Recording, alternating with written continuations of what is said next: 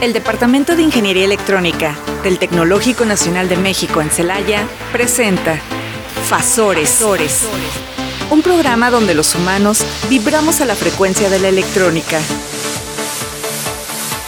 Bienvenidos.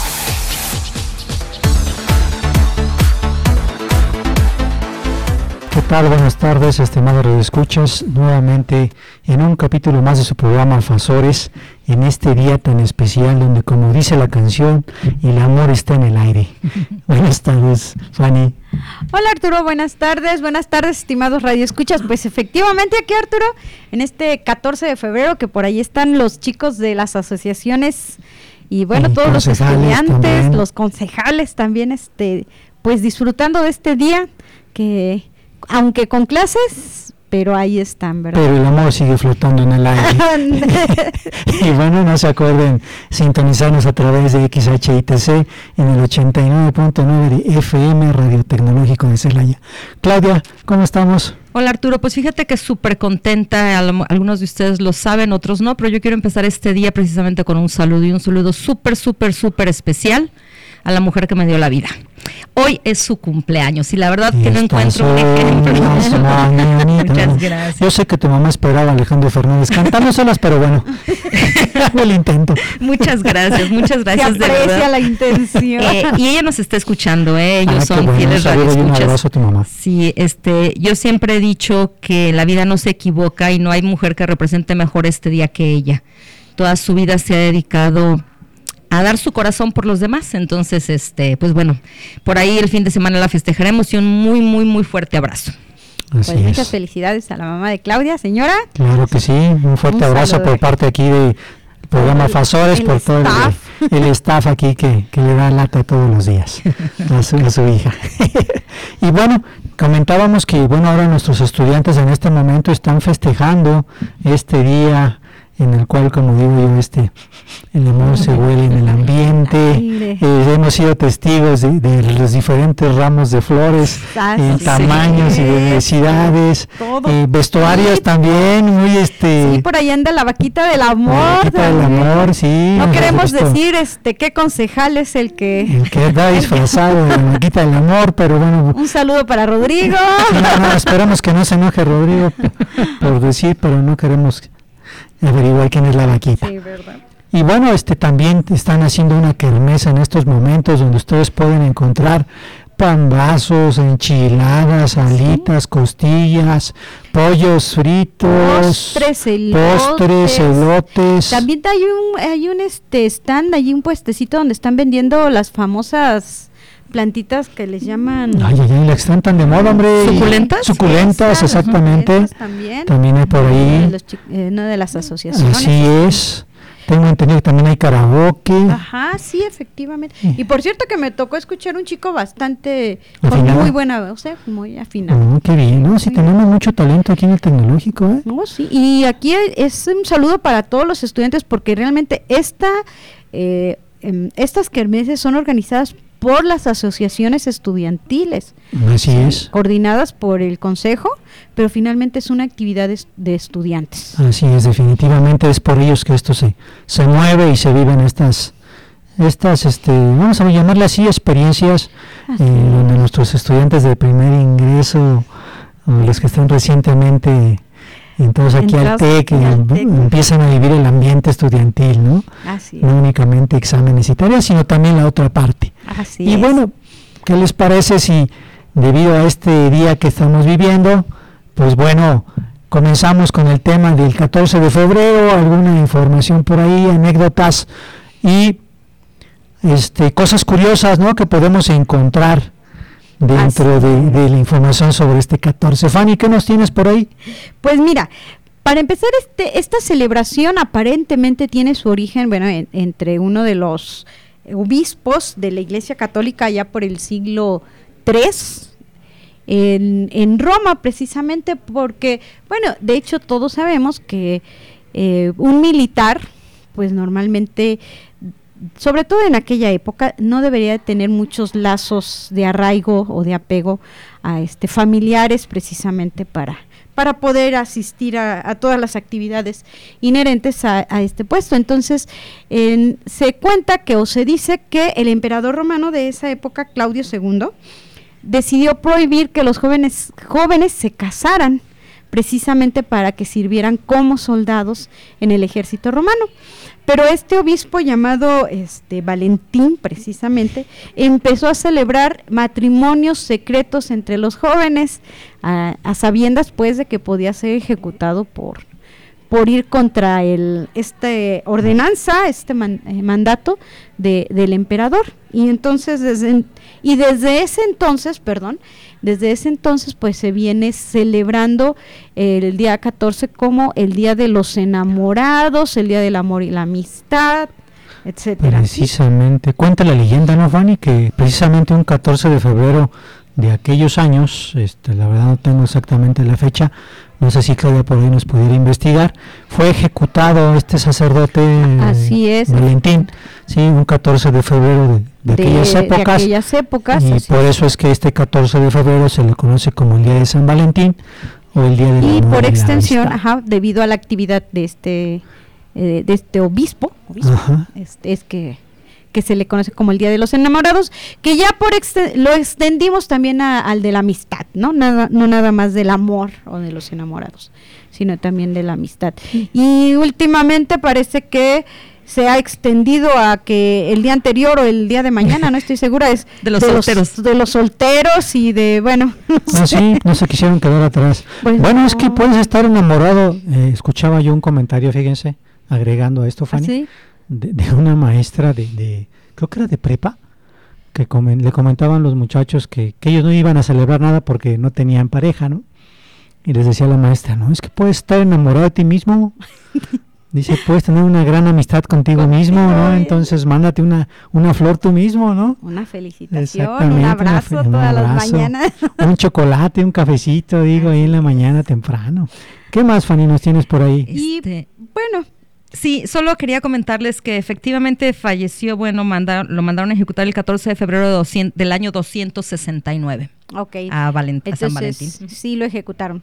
sí, ahí, tenemos eh, la fecha en la cual se da origen esta celebración. La causa de la ejecución fue desobediencia y rebeldía. Rebeldía.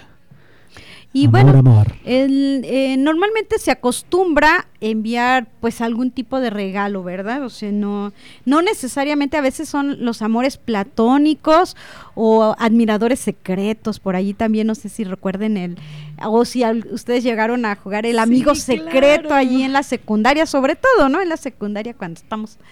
Este, ah, yo lo jugué aquí en el TEC. También aquí en el TEC. no, eh, yo en la secundaria, precisamente mi grupo de, de secundaria de, de WhatsApp. ¿Del amigo secreto? Del amigo secreto.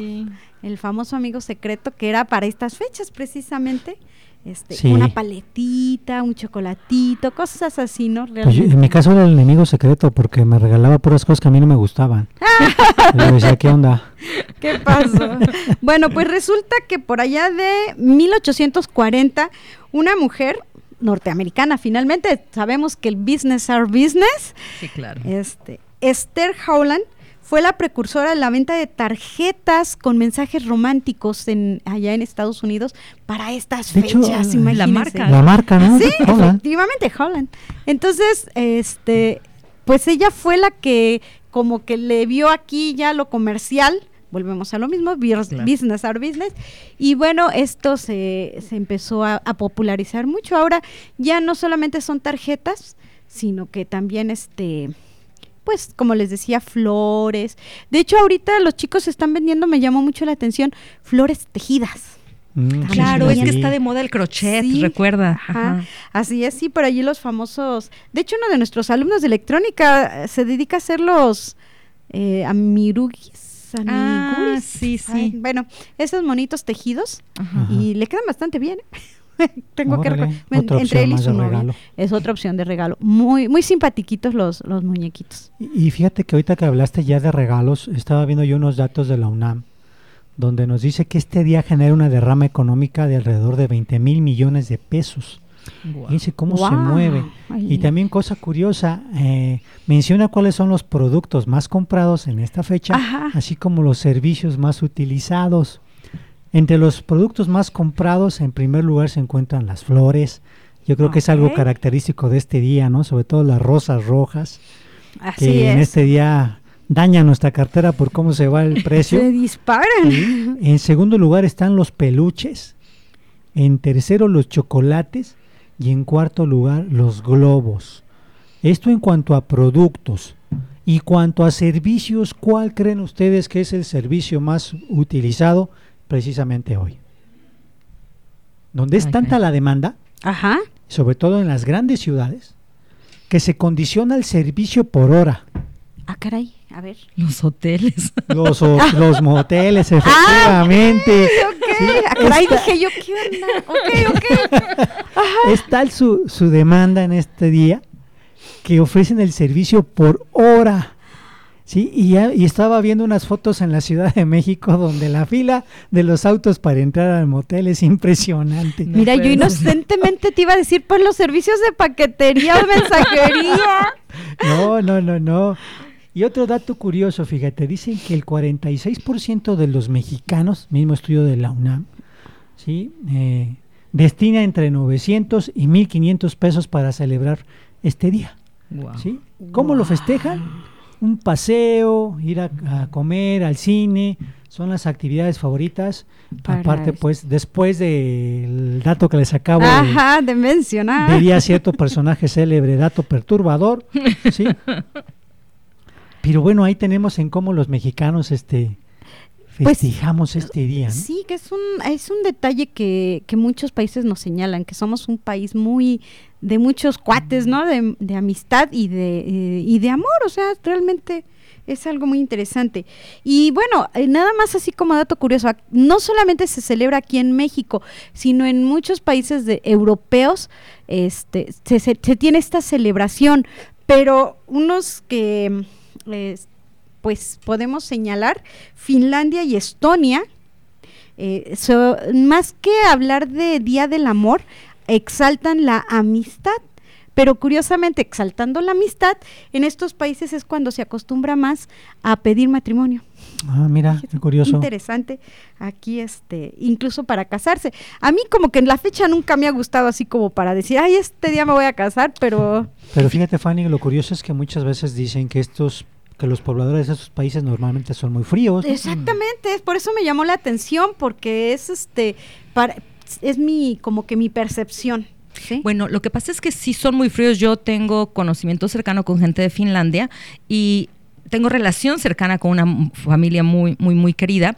Y ellos son fríos en cuanto a, a la cercanía personal pero no al hecho de demostrar con detalles sus sentimientos. De hecho, por ahí un, un día pr- prometo hacerles un, un este, a través de la cultura de esto. Hay por ahí inclusive algunos libros de memes, o sea, cuando todavía no se conocían los memes, habían libros caricaturizados sobre la manera de ser de los finlandeses. Y efectivamente, les pongo un ejemplo.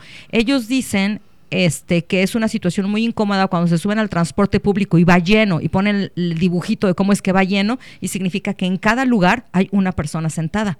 Realmente la mitad del autobús está lleno, pero para ellos está lleno porque cómo se van a sentar junto a una persona que no conocen. Ok, y entonces sí. sí son fríos en cuanto a los extraños, Sí, pero en cuanto a la gente cercana, sí son muy cálidos, cambia. Esa- cambia, no, no contacto físico, pero sí hacer demostraciones con detalles de sus sentimientos. De hecho, este, ahorita que lo mencionas, estaba recordando la película de Frozen, cuando se asoman que si quieren pasar al, al spa del, del montañista este que vende cosas allá en Ah, su ya, tienda, En la tienda. en la tienda, y está toda la familia en el, en el baño, En el jacuzzi, ajá. en el jacuzzi. No, no es un No es un jacuzzi, es, el, es el- el baño, no turco, pero de ese tipo, el baño de vapor. Ajá. Y está toda la familia bien feliz allí juntos, ¿no? Y como que nosotros sí nos sentiríamos quizá un poco raros, ¿no? Sí. Estar con nuestros hijos allí metidos en un baño. No, de hecho, las cuestiones culturales, ¿no? Ah, Hablando de esto, eh,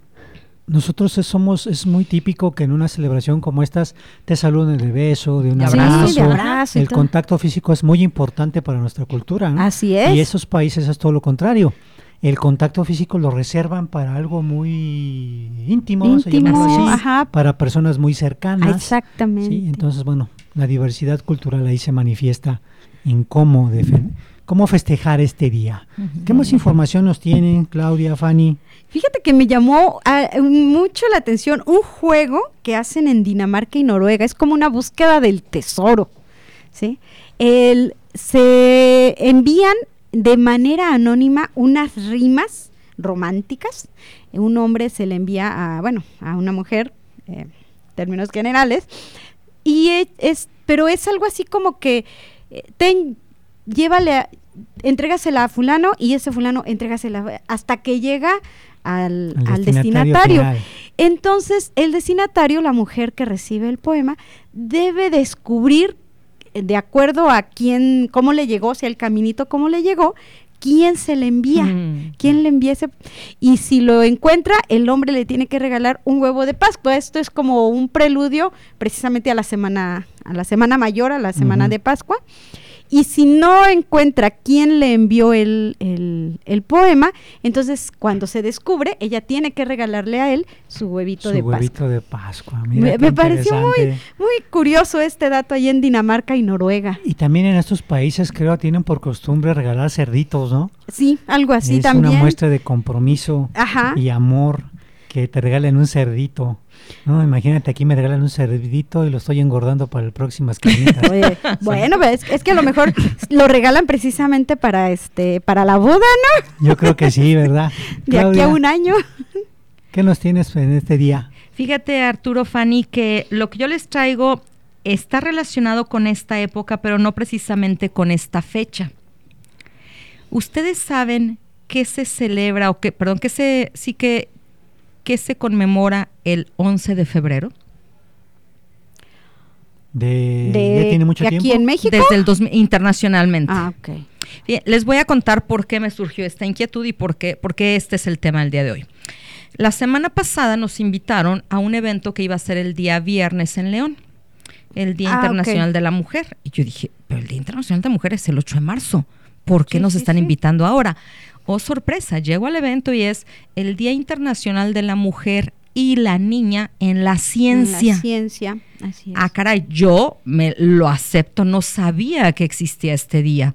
Y de hecho, de acuerdo a la ONU, este, este día se, se institucionalizó por, para la igualdad entre los géneros. Ellos afirman que el empoderamiento de las mujeres y las niñas van a contribuir decisivamente no solamente al desarrollo económico del mundo, sino también al progreso respecto de todos los objetivos y metas de la Agenda 2030 para el Desarrollo Sostenible. De hecho, fue el 22 de diciembre de 2015 cuando la Asamblea General de las Naciones Unidas decide proclamar el 11 de febrero, obviamente de cada año, como Día Internacional de la Mujer y la Niña en la Ciencia. ¿Y cuál es la finalidad? Pues que eh, bueno, recordemos un poco por qué, por qué se instituyen los días internacionales. Son los días internacionales que instituye algún organismo, valga la redundancia internacional como la ONU, es para llamar la atención sobre un tema, para que se voltee a ver algo. Entonces, pues, ¿cuál fue la finalidad de conmemorar este día? Pues lograr que todas las mujeres y, la y las niñas tengan acceso y participación plena y equitativa en la ciencia. Sabemos que con el paso del tiempo hemos obtenido avances en esto, pero pues sí es un hecho tristemente que todavía hay algunos países en, los que esto está muy restringido, por lo que parte de, de, este día es además lograr la igualdad de género y el empoderamiento de las mujeres y las niñas. Todo esto está declarado en, en la ONU formalmente, ¿no? Este, y pues bueno, este día también es un recordatorio de que las mujeres y las niñas desempeñan un papel fundamental en las comunidades de ciencia y tecnología y que la participación en ellas debe fortalecerse. Eh, esta celebración eh, tiene eventos de manera internacional, se hacen foros, se hacen congresos, se hacen muchísimas actividades que las dirige tanto la UNESCO como ONU Mujeres. ¿Ustedes sabían que existe una sección ONU Mujeres? Sí. ¿Sabían que existe una sección IEEE Women in Engineering? Es, a mí me parece perturbador que tenga que existir un grupo específico que se dedique a fomentar y a reconocer la actividad de las mujeres. ¿Por qué se puede hacer un grupo ONU mujeres? Porque hay suficientes mujeres que pueden trabajar allí. ¿Por qué se tiene que hacer EAAA Women in Engineering? Porque hay, perdón, ¿Por qué se pudo hacer? Porque hay suficientes mujeres que trabajamos en ingeniería. Habemos suficientes mujeres ingenieros que hacemos divulgación de la ciencia. Entonces, por eso se pueden hacer esos grupos. Entonces, ¿por qué separarlos? Está solo el general y el mujeres. ¿Por qué no hay aparte uno de hombres? Eh, yo sé que mucha gente, sobre todo las feministas, van a irse en mi contra por esto, pero realmente yo creo que la equidad, no la igualdad, la equidad se va a dar cuando nos traten de igual manera, cuando tengamos las mismas oportunidades. Y lo hemos dicho muchas veces, Fanny, la igualdad o la equidad no significa que seamos iguales, significa que tenemos las mismas oportunidades. Entonces, pues, pues, bueno, eh, todas las celebraciones internacionales las dirige tanto la UNESCO como la ONU Mujeres en colaboración con instituciones y socios de la sociedad civil, valga la redundancia, que promueven el acceso y la participación de mujeres y niñas en la ciencia. Eh, este Estoy viendo que estamos llegando casi a la mitad. Prometo con esto hacer una pausa. para que, no me indica. Ok, para que Arturo. jefa el corte, así es que continúa, Claudia. en cuanto tú me digas. ¿por, ¿Por qué se tienen que hacer esta cantidad, estas celebraciones en el mundo? Pues porque todavía hay una gran brecha de género en los sectores de la ciencia. Obviamente la ciencia, la tecnología, la ingeniería, las matemáticas, la física, las tecnologías de la información a pesar de que la participación de las mujeres con las en carreras de grado superior, es decir, de nivel profesional hacia arriba, ha aumentado de manera considerable, todavía se encuentran de manera muy insuficiente representadas las mujeres en estos campos, o bueno, nos encontramos sumamente mal representadas. Eh, hay estadísticas que dicen que la mitad de la población somos mujeres y la otra mitad somos hombres, perdón, son hombres, por ahí con 1 o 2% de diferencia, pero prácticamente la mitad de la población es mujer, la mitad de la población es hombre. Y a pesar de esto, las mujeres siguen siendo únicamente, o seguimos siendo únicamente, el 28% de los ingenieros en el mundo. A pesar de que la mitad de la población mundial somos mujeres, solamente el 28% tenemos una carrera relacionada con la ingeniería. Bien, ahí tenemos eh, datos muy interesantes y que probablemente pueda ser la respuesta al por qué esa división, ¿no? Eh, pero bueno, vámonos a un corte y regresamos con este tema a cargo de Claudia. No te desfases, vibra a nuestra frecuencia. Estás escuchando Fasores. En un momento regresamos.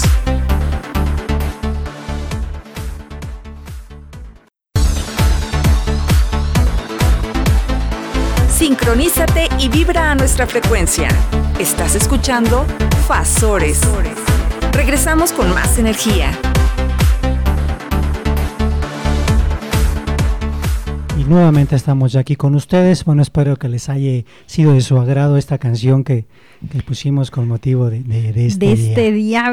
Y bueno, vamos a mandar unos saludos antes de retomar el tema para Ricardo Patiño, quien nos escucha por Facebook desde Houston, Texas, ah, a la señora Lupe González, a Ingrid Medina, a nuestra secretaria Mirella, antes de que se me olvide, sí, allá al departamento de calidad, Araceli Cano, Miguel Ángel y Chavita, oh. ay, me falta Lorena, si no se me enoja, sí, y también un saludo para Fabián Abel Martínez, para un egresado nuestro, Raúl, ahorita me puedo de su apellido, hombre, está con, él trabaja ahorita en Comisión Federal de Electricidad, no un poco del apellido. Pero bueno, un saludo para él, nos están escuchando.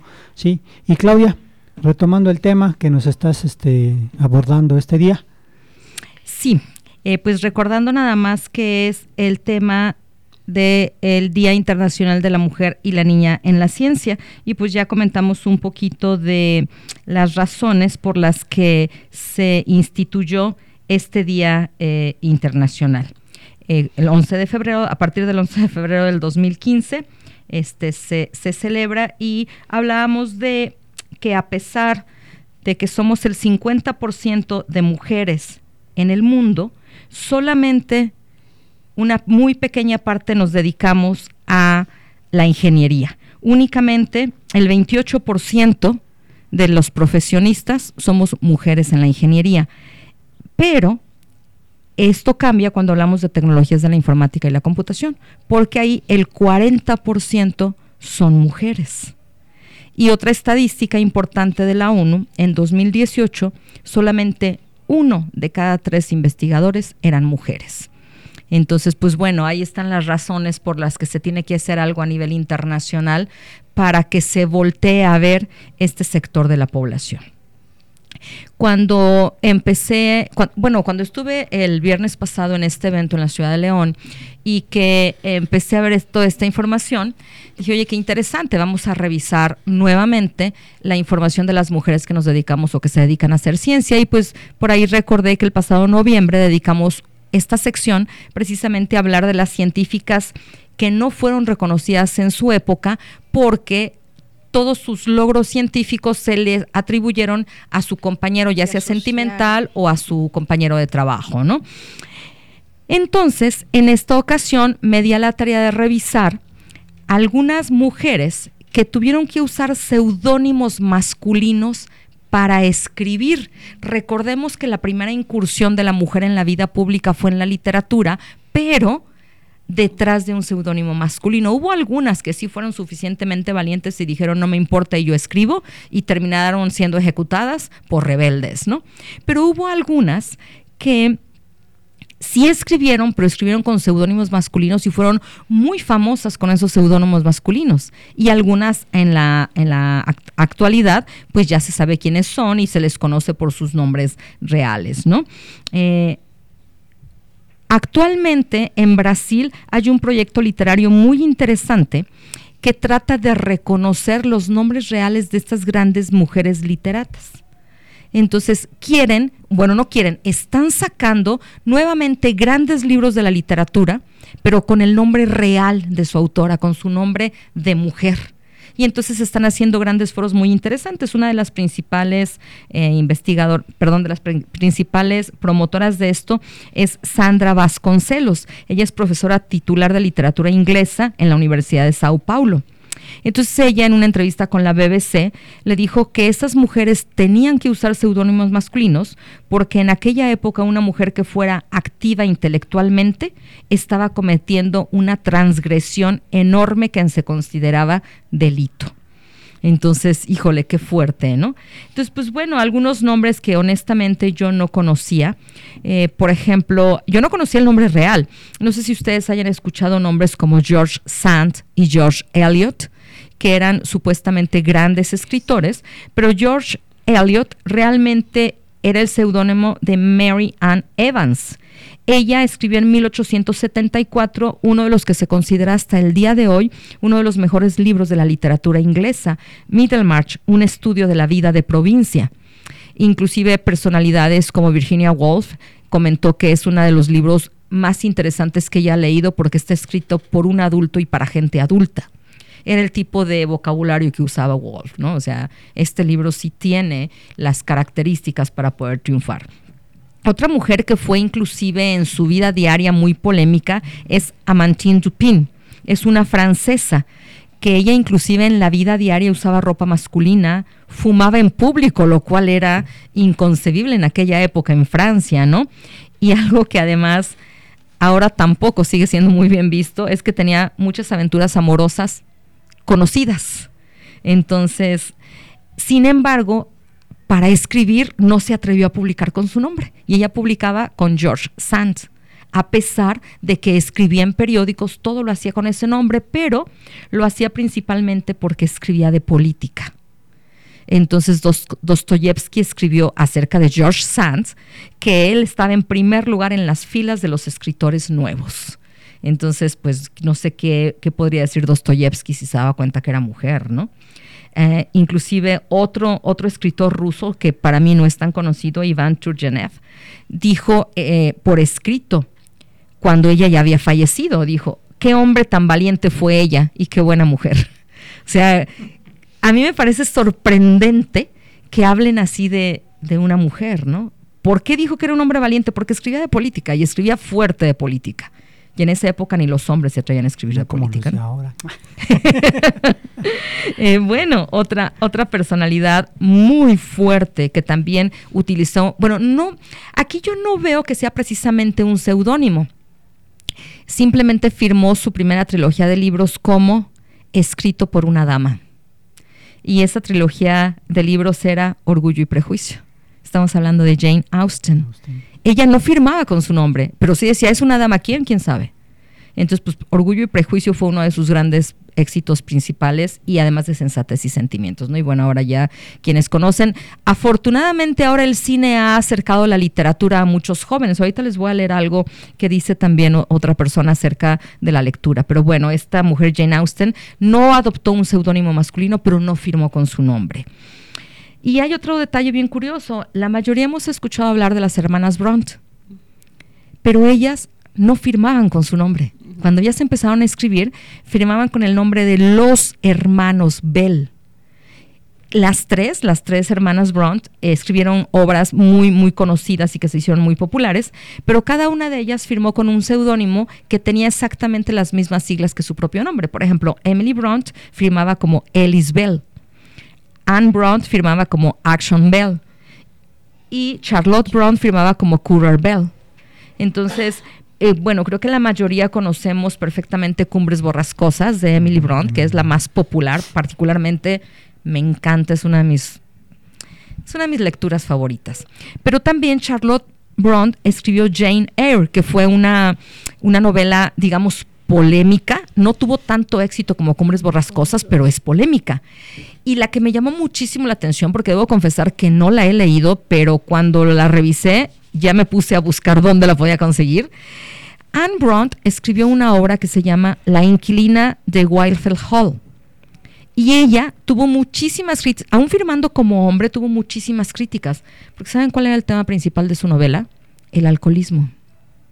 Inclusive Charlotte, su hermana, criticó la obra cuando salió a la luz, dijo que era un tema que no debió haber sido escrito en un libro. Claro, entonces pues bueno, con esos comentarios con más ganas quiero leerlo, ¿no? Quiero ver cómo es que en esa época escriben como sobre ese tema y pues bueno, entender por qué ninguna de las tres escribieron cosas ligeras. Eh, me queda claro que las tres escribieron cosas difíciles para la época, ¿no? Entonces, pues bueno, ahí entiendo por qué se escudaban con un seudónimo masculino. Ya lo dijo Gastón en La Bella y la Bestia. Si una mujer lee, la hará pensar. bueno, más bien se dice de todos lados, ¿no? Cuidado con alguien que lee. Sea del sexo que sea, si alguien lee, cuidado, porque piensa. Y porque además se informa. Y, bueno, viene mucho de eso. Pero fíjense que, por último, lo que me llamó más la atención de recordarlo, porque pues creo que la mayoría de nosotros lo sabía, la primera vez que Robert Galbraith escribió en público fue con este nombre, pero Robert Galbraith no existe. Es el seudónimo de quien después ocultó su género escribiendo como J.K. Rowling, la autora de Harry Potter. ¿Y por qué, por qué no puso que era Joan? porque los editores no se lo los editores le sugirieron que no lo hiciera. Y estamos hablando de 1990. En 1990 una casa editora le sugiere a una mujer que no firme con su nombre porque son libros para niños y no van a tener éxito. Ahí sí me preocupé. ¿Cómo es posible? Y vean el fenómeno que es ahora, aún, y lo digo eh, con ironía, sabiendo que es mujer, ¿no? Después, bueno, definitivamente hay mucho todavía, mucho camino por recorrer en, estos temas. Y quisiera cerrar con algo que comentó Sue Lancer, que es otra de las grandes literatas que está promoviendo esto de, de, los, de las nuevas ediciones de los libros con el nombre real de, los, de las autoras. Ella dijo esto tan grave, no sé si ustedes estén de acuerdo. El estudiante universitario promedio no lee y dice que es literatura en, su, en su jerga despectiva, chick lit, que es literatura de mujercitas. Hablando de las novelas, literatura de mujercitas. Y se indigna su Lancer porque dice que reduce a una de las más grandes autoras, haciéndola aparecer como autora de romances, a pesar de que ella, en su más famoso libro, retrata a la sociedad y escribe más sobre el dinero que sobre el amor en la famosa obra Mujercitas. Mariluz Alcott, no sé cómo se pronuncia, pero realmente siempre que hablan de este libro, todo el mundo piensa, ah, Mujercitas, es un libro para niños. Y quien no la haya leído, bueno, al menos yo no estoy tan de acuerdo que es un libro que es más sobre el dinero que sobre el amor. Yo estoy, yo estoy convencida que es un libro más sobre las personalidades, sobre la sociedad, sobre las relaciones, que de Mujercitas, ¿no? Sí, y tiene mucho que ver, no sé, Fanny y Claudia, si llevaron aquellas materias donde uno tenía que leer una obra de la literatura y posteriormente en clases se, se, compartía y se discutía, ¿no? Yo creo que esa, ese tipo de materias no deben haberse retirado de los planes reticulares, ya que son de mucha ayuda para lo que es la comprensión de lectura, sí, de cualquier tipo ya ahorita, ¿no? Porque el muchacho se contenta con buscar en las redes, este, o en cualquier fuente de información. Y de preferencia video. O videos efectivamente que ya le ahorren la fatiga de leer ¿sí? Y eso cree que es verdad. Fíjense que yo les voy a compartir algo que una maestra muy jovencita me dijo el sábado. Me dijo, cuando nosotros estudiamos, obviamente ella no, porque ella es muy joven, y me refiero a nuestra generación, sí, cuando nosotros estudiamos, el profesor nos daba la información y nosotros la analizábamos. Y ahora esta chica dice es que ahora, ¿qué información le puedes dar tú a un alumno? Estamos hablando de alumnos del TEC. ¿Qué información le puedes dar a un alumno que él no pueda conseguir por las redes o por el Internet? Él puede conseguir toda la información. Entonces ahora el papel del profesor cambia.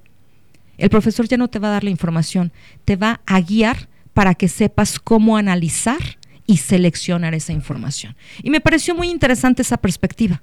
Me pareció muy, muy interesante. Ahora creo que debemos hacer más pensantes a los alumnos, porque es bien cómodo ver un video.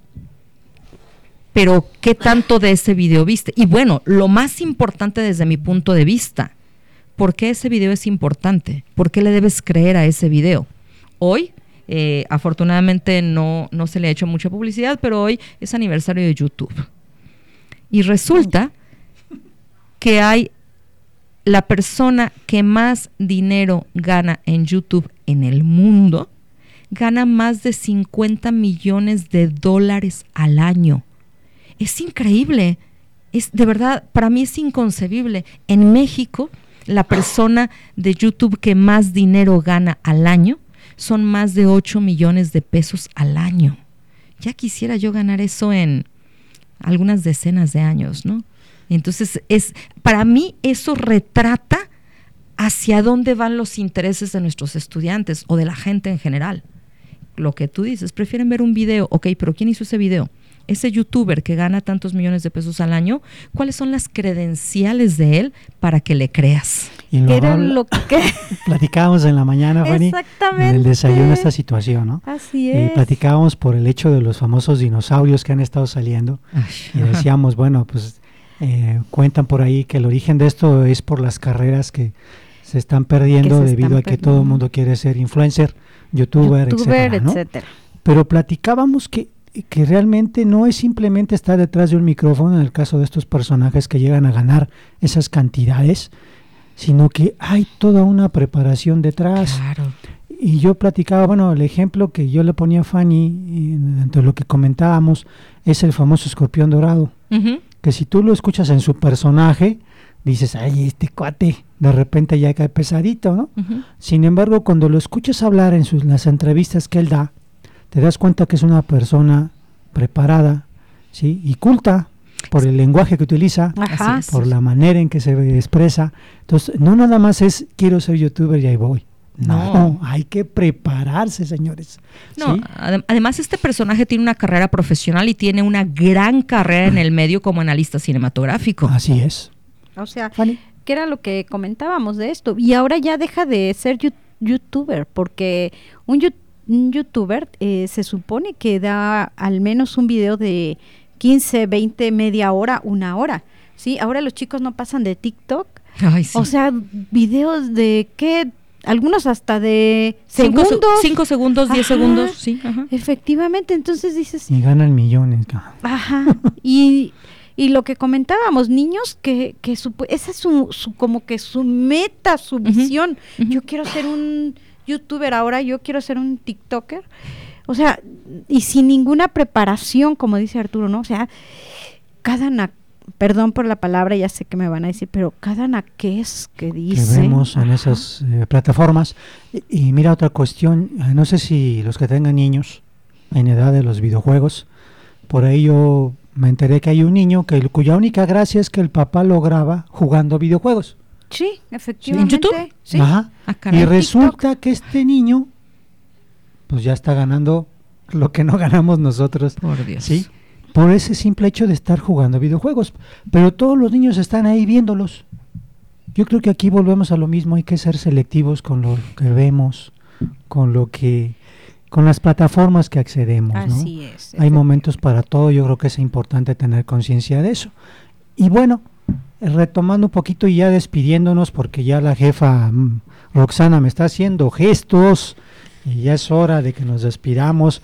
Antes de irnos quiero dar un saludo a Emanuel Ruiz, egresado de la carrera de bioquímica que nos escucha, al doctor Alejandro Muñoz Cárdenas, uno de los médicos de dispensario, que también nos, escucha. Un saludo Alejandro, también para tu hermano, un fuerte saludo. Y bueno, por ahí para aquellos que están un poquito eh, solitos en estas fechas, ¿verdad? que andan en busca del amor. Por ahí les voy a pasar una receta que acabo de encontrar aquí en el, internet sobre cómo hacen en algunos países eh, parte de las tradiciones, sí, incluyendo México, sí, para atraer a la pareja aquella media naranja, ¿no? Como comúnmente le llaman. Y es colocar sobre la almohada cinco hojas de laurel antes de dormirse, una hoja en cada esquina y una a la mitad de la almohada. Y a dormir se ha dicho. No sé cómo las hojas de laurel vayan a traer a la pareja, pero bueno, nada pierden en ponerla en práctica. el consejo. Así es, Fanny. Bueno, pues está, pues ya nos despedimos, Arturo, muy interesante la receta. A lo mejor significa este que van a salir muy perfumados, ¿no? Yo creo. Pues sí, o alejan a los malos espíritus, no lo sé. Pero bueno, pues nos estamos escuchando y hasta la próxima semana. Yo me quiero despedir con un anuncio muy, muy rápido. Eh, todos los que nos están escuchando que sean egresados, como parte del evento del 65 aniversario de nuestra institución, se está empezando a trabajar en un encuentro de egresados, pero se, se tiene la idea de que sea un encuentro magno, así con todas las generaciones de todas las carreras y la propuesta es que sea el 22 de abril. Por favor estén atentos a las redes sociales porque se va a lanzar una pequeña encuesta muy, muy, muy sencillita sobre el tipo de convivencia que les gustaría. Si quisieran venir a un encuentro aquí al tecnológico, nada más los egresados, si les gustaría una convivencia un poquito informal con familias, con hijos, o qué tipo de, de convivencia les gustaría. Pero sí nos es este importantísimo que sean la mayor cantidad de generaciones posibles. Eh, ya sabemos también que por allí va a haber una ceremonia masiva de titulación en abril, pero se plantea que inclusive quien no puede acceder a esa ceremonia de titulación en abril, en ese encuentro de egresados haya quien les dé información para una segunda ceremonia de titulación en agosto. Entonces, pues por favor estén atentos a las redes sociales y díganos qué les gustaría, cómo les gustaría reencontrarse con sus compañeros y profesores y sobre todo con su institución. Muchas gracias, Claudia. Fanny, no sé si tengas algo. Sí, aquí nada más acabo de encontrar otro dato curioso del 14 de febrero. Un saludo a los telegrafistas en México porque hoy se celebra también el Día del Telegrafista. Seguramente mis alumnos me van a decir, maestra, ¿eso qué es? Pero una felicitación a los telegrafistas. No, pues también un aplauso para ellos en su momento, una fuerte importante, fuente importante de comunicación, un medio importante comunicación. Y bueno, este, eh, haciendo eco en el comentario de Claudia en cuanto al 65 aniversario de nuestra institución, estén muy al pendiente de todos los eventos, que se van a estar llevando a cabo durante todo este año. Así es, Cabe de mencionar que no únicamente va a ser en abril, la semana fuerte de, aniversario, sino por lo que tengo entendido van a ser festejos durante todo este año. Entonces, para que nos acompañen en esta celebración, donde llegamos ya a nuestra edad avanzada y podemos sacar nuestra credencial, credencial del INSEN, les decía, no sé cómo se llame ahora. no sé. Pues tampoco yo, pero ya voy para allá. Sí. Y este y bueno, se llama INAPAM. INAPAM. Ah, okay, para allá, ya el Tecno puede sacar su INAPAM. y bueno, no queda más que darle las gracias en cabina a Rox y a Mane, que son cada ocho días están aquí con nosotros aguantándonos y regañándonos. Y bueno, también un saludo para Fer, el coordinador aquí de la radio, que ahorita no lo veo en cabina, pero también es parte importante de este equipo de trabajo. Y nos estaremos escuchando primeramente Dios dentro de ocho días en un programa más de Fasores. Y recuerden, quien no nos pudo escuchar en vivo en el 89.9, nos puede escuchar a través de Spotify. En Radio Tecnológico de Celaya. De Celaya. Buenas tardes y que pasen muy buen día. Se amortigua la señal. Te esperamos la próxima semana en una emisión más de Pasores. Vibra a nuestra frecuencia. Una producción orgullosamente lince del Tecnológico Nacional de México en Celaya.